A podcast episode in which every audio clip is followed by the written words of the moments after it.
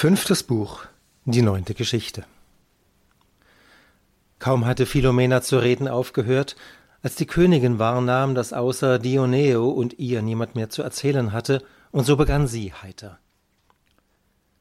So ist es denn nun an mir zu erzählen, und ich genüge gern meiner Pflicht, indem ich euch eine Geschichte mitteile, die der vorigen einigermaßen ähnlich ist. Ich tue dies nicht nur, damit ihr erkennt, welche Macht eure Anmut über edle Herren auszuüben vermag, sondern damit ihr auch daraus entnehmt, wie ihr eure Gunstbezeigungen da, wo es sich geziemt, von selbst gewähren solltet, statt euch vom Glücke leiten zu lassen, welches nicht nach verständiger Wahl, sondern wie es sich eben trifft und in den meisten Fällen ohne jedes rechte Maß seine Gaben zu verleihen pflegt.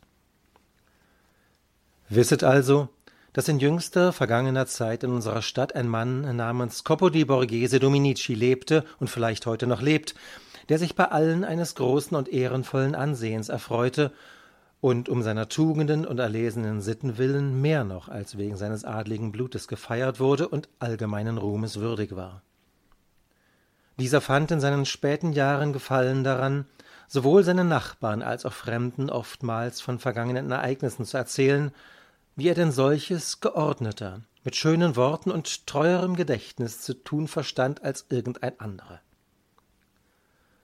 Unter andern schönen Geschichten pflegte er namentlich auch zu erzählen, dass einst in Florenz ein junger Edelmann gewesen sei, Federigo di Messer Filippo Alberighi genannt, den man in ritterlichen Übungen und adligen Sitten höher gehalten habe als irgendeinen seiner Standesgenossen in Toskana.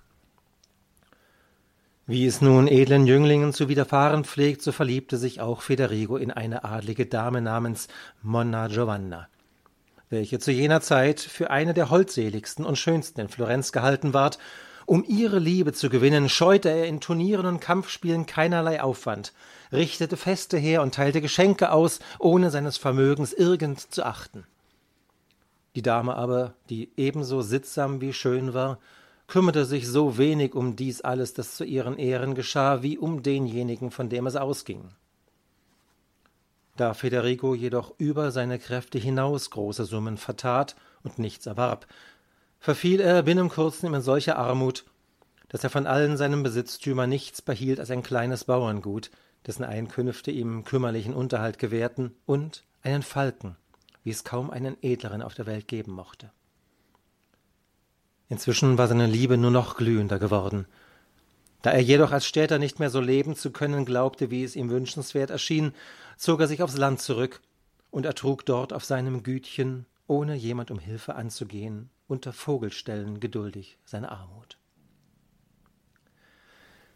Während nun Federigos Vermögensumstände sich so sehr verschlechtert hatten, geschah es, dass der Gemahl der Monna Giovanna schwer erkrankte. Als er gewahr wurde, dass es mit ihm zu Ende ging, machte er ein Testament, in welchem er sein schon ziemlich herangewachsenes Söhnlein zum Erben seiner großen Reichtümer ernannte und für den Fall, dass der Knabe ohne rechtmäßigen Erben versterben sollte, Monna Giovanna, die er auf das zärtlichste geliebt hatte, zur Nachfolgerin bestimmte. Und bald darauf starb er, und die hinterbliebene Witwe zog, wie es unter den hiesigen Frauen üblich ist, für den Sommer dieses Jahres aufs Land nach einer ihrer Besitzungen, welche Federigos Gütchen ziemlich nahegelegen war. So trug es sich denn zu, dass jener Knabe, der an Hunden und Vögeln seine Freude hatte, mit Federigo vertraut wurde. Als er dessen Falken öfter hatte fliegen sehen, fand er an ihm so überschwängliches Gefallen, dass ihn zu besitzen sein höchster Wunsch ward. Doch traute er sich nicht darum zu bitten, da er wohl sah, wie wert er dem Federigo war. Um diese Zeit ereignete es sich, dass der Knabe erkrankte. Die Mutter, die nur dies eine Kind hatte und es von ganzer Seele liebte, betrübte sich unsäglich, und wie sie den ganzen Tag um den Kranken geschäftig war und ihm guten Mut einflößte, fragte sie ihn unter dringenden Bitten, ob er denn nicht vielleicht nach irgendetwas Verlangen hege, und wenn es nur irgend möglich sei, werde sie es ihm verschaffen. Schon mehrmals hatte der kranke Knabe dieses Anerbieten vernommen, als er endlich antwortete Mutter, könnt ihr machen, dass ich Federigos Falken erhalte, so glaube ich, in kurzem wieder gesund zu werden. Nachdem die Edeldame diese Worte vernommen hatte, blieb sie eine Zeit lang in sich gekehrt und erwog, was sie tun sollte. Sie wusste wohl, dass Federigo sie lange geliebt hatte, ohne von ihr jemals auch nur einen Blick erlangt zu haben. Daher sagte sie bei sich selber Wie darf ich zu Federigo um diesen Falken senden oder gar selbst deshalb zu ihm gehen, da, wie ich höre, dieser Falke der edelste ist, der je einem Jäger diente, und da er noch überdies seinem Herrn in solcher Weise den Lebensunterhalt gewährt? Und wie könnte ich so rücksichtslos sein, einem Edelmann, dem sonst keine Freude mehr geblieben ist, diese seine einzige rauben zu wollen. Obgleich sie gewiss war, den Falken zu erhalten, sobald sie darum bäte, antwortete sie daher, von jenen Gedanken bestrickt, nichts auf das Verlangen ihres Söhnleins und schwieg. Endlich aber trug die Liebe zu dem Knaben dennoch den Sieg davon, und um ihn zufriedenzustellen, entschloss sie sich, was auch immer die Folge davon wäre, nicht zu Federigo zu senden, sondern selbst zu ihm zu gehen und den Falken zu holen. Und deshalb sagte sie Mein Kind, gib dich zufrieden und sorg nur, dass du gesund wirst, denn ich verspreche dir, dass morgen früh mein erster Gang des Falken wegen sein wird, und ich bin gewiss, dass ich ihn dir bringen werde. Schon diese Antwort erfreute den Knaben so sehr, dass noch am selben Abend eine leichte Besserung an ihm zu beobachten war. Am nächsten Morgen nahm Monna Giovanna eine andere Dame zum Geleit und lustwandelte mit dieser bis zu Federigos kleinem Häuschen. Zum Vogelstellen war es nicht die Zeit und schon seit mehreren Tagen war er deshalb nicht ausgegangen. So geschah es, dass, als sie nach ihm fragte, er in seinem Garten verweilte und dort gewisse kleine Arbeiten besorgen ließ. Als er vernahm, dass sie an seiner Tür sei und nach ihm verlange, erstaunte er sehr und eilte ihr mit ehrfurchtsvollem Gruße freudig entgegen. Sie aber erhob sich, ihn mit freundlicher Anmut zu begrüßen und sprach Guten Morgen, Federigo. Und dann fügte sie hinzu Ich bin gekommen, um dich für alles Ungemach zu entschädigen, das du seither um meinetwillen erduldet hast, weil du mich leidenschaftlicher liebtest, als dir dienlich gewesen wäre. Diese Entschädigung aber besteht darin, dass ich mit meiner Begleiterin heute vertraulich bei dir zu Mittag zu essen gedenke. Hierauf antwortete Federigo in Demut Madonna, ich weiß von keinem Ungemach, das mir je durch euch zuteil geworden wäre, wohl aber von so vielem Heile, dass ich, wenn je an mir irgend etwas Lob verdiente, dies nur eurer Trefflichkeit und meiner Liebe zu euch verdanke. Und wahrlich, dieser euer Besuch, den ihr mir aus freier Güte gewährt, ist mir, wenngleich ihr zu einem dürftigen Wirte gekommen seid, unendlich viel lieber, als wenn ihr mir die Schätze zurückgegeben hättet, die ich zu der Zeit besaß, wo ich einst den größten Aufwand. Nach diesen Worten führte er sie schüchtern in sein Haus und von diesem in den Garten. Weil er aber sonst niemanden hatte, der ihr Gesellschaft hätte leisten können, sagte er Madonna, und da kein anderer hier ist, so wird dies gute Weib, die Frau des Mannes, der hier mein Acker bestellt, euch zur Gesellschaft bleiben, während ich den Tisch besorgen lasse. Wie groß auch seine Armut war, so hatte er bis dahin eigentlich noch nicht empfunden, dass sein ungeordnetes Verschwenden der früheren Reichtümer ihn Mangel leiden ließ. Diesen Morgen aber, als es ihm an allem gebrach, um die Dame zu ehren, der zuliebe er einst unzählige bewirtet und geehrt hatte, erkannte er zuerst seine Dürftigkeit. In der peinlichsten Herzensangst lief er wie außer sich hin und wieder und verwünschte sein Schicksal, als er weder Geld vorfand noch irgendetwas, das er hätte verpfänden können. Inzwischen war die Stunde schon vorgerückt, und so groß auch sein Verlangen war, die edle Dame wenigstens einigermaßen zu bewirten, so konnte er sich doch nicht entschließen, irgendjemand, nicht einmal seinen Bauern, um etwas anzusprechen. Da fiel ihm sein guter Falke in die Augen, der im Esszimmer auf seiner Stange saß, und wie er sonst nirgends einen Ausweg zu entdecken vermochte, fasste er ihn und erachtete das edle Tier, als er es wohl genährt fand, für eine Speise, die einer solchen Dame würdig sei, und ohne sich weiter zu besinnen, drehte er ihm den Hals um und ließ ihn dann eilig von seiner Magd gerupft und hergerichtet an den Spieß stecken und sorgsam zubereiten. Dann breitete er schneeweiße Tücher, deren ihm noch einige geblieben waren, über den Tisch und ging mit frohem Gesicht wieder hinaus zu seiner Dame, um ihr zu sagen, dass das Mittagessen, so gut er es zu bieten vermöge, bereit sei.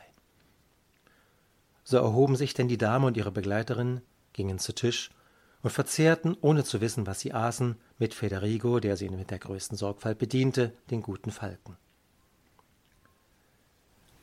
Als sie darauf vom Tische aufgestanden waren und noch einige Zeit in freundlichen Gesprächen mit ihm verbracht hatten, schien es der Dame der Zeit, das zu sagen, um dessen Willen sie gekommen war, und freundlichen Blickes zu Federigo gewandt, begann sie also.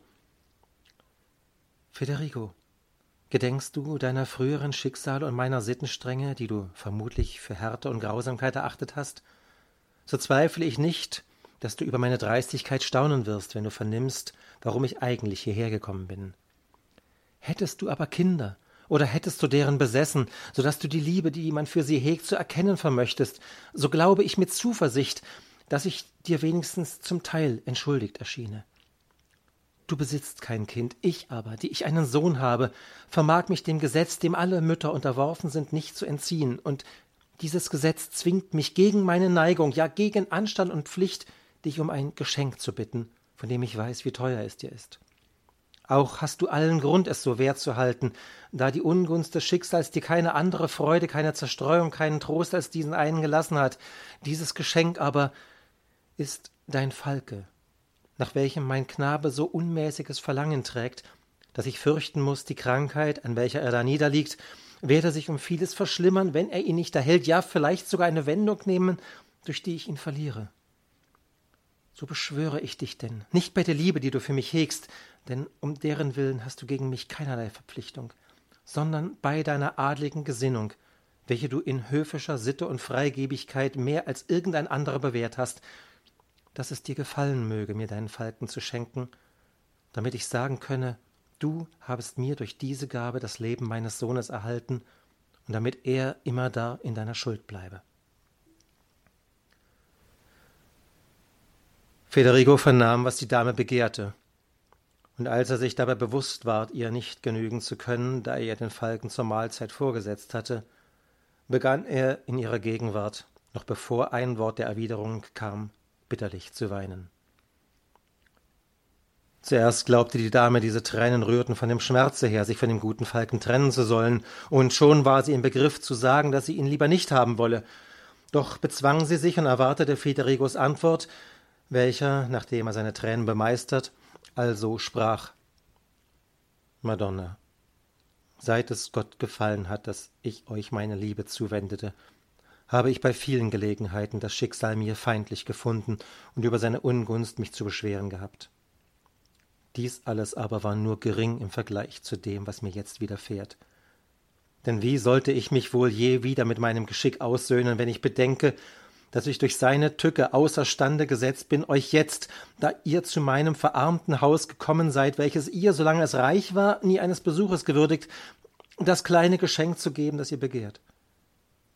Warum ich dies aber nicht vermag, will ich euch kurz berichten. Als ich vernahm, ihr wolltet, Dank sei eurer Güte, bei mir zu Mittag essen, glaubte ich eures Adels und eurer Trefflichkeit gedenkend, es sei würdig und angemessen, euch, soweit meine Kräfte reichten, durch eine wertvollere Speise zu ehren, als diejenigen sind, mit welchen man andere Gäste zu bewirten pflegt. Da gedachte ich des Falken, den ihr jetzt von mir begehret, und wie vorzüglich er sei, und hielt ihn für eine Speise, die euer würdig wäre, so habt ihr ihn denn heute Mittag gebraten auf der Schüssel gehabt. Und ich glaubte ihm die beste Stätte bereitet zu haben. Nun aber sehe ich, dass ihr ihn in anderer Weise begehrt, und mein Schmerz, euren Wunsch nicht erfüllen zu können, ist so heftig, dass ich nicht glaube, mich je wieder darüber beruhigen zu können. Nach diesen Worten ließ er ihr zum Beweise des Gesagten Federn, Fänge und Schnabel des Falken vorzeigen. Als die Dame dies alles hörte und sah, tadelte sie ihn anfangs, dass er zur Bewirtung eines Weibes einen so edlen Falken getötet habe. Dann aber bewunderte sie im stillen die Größe seiner Gesinnung, welche die bittere Armut nicht abzustumpfen vermocht hatte und die ihm auch in diesem Augenblicke geblieben war.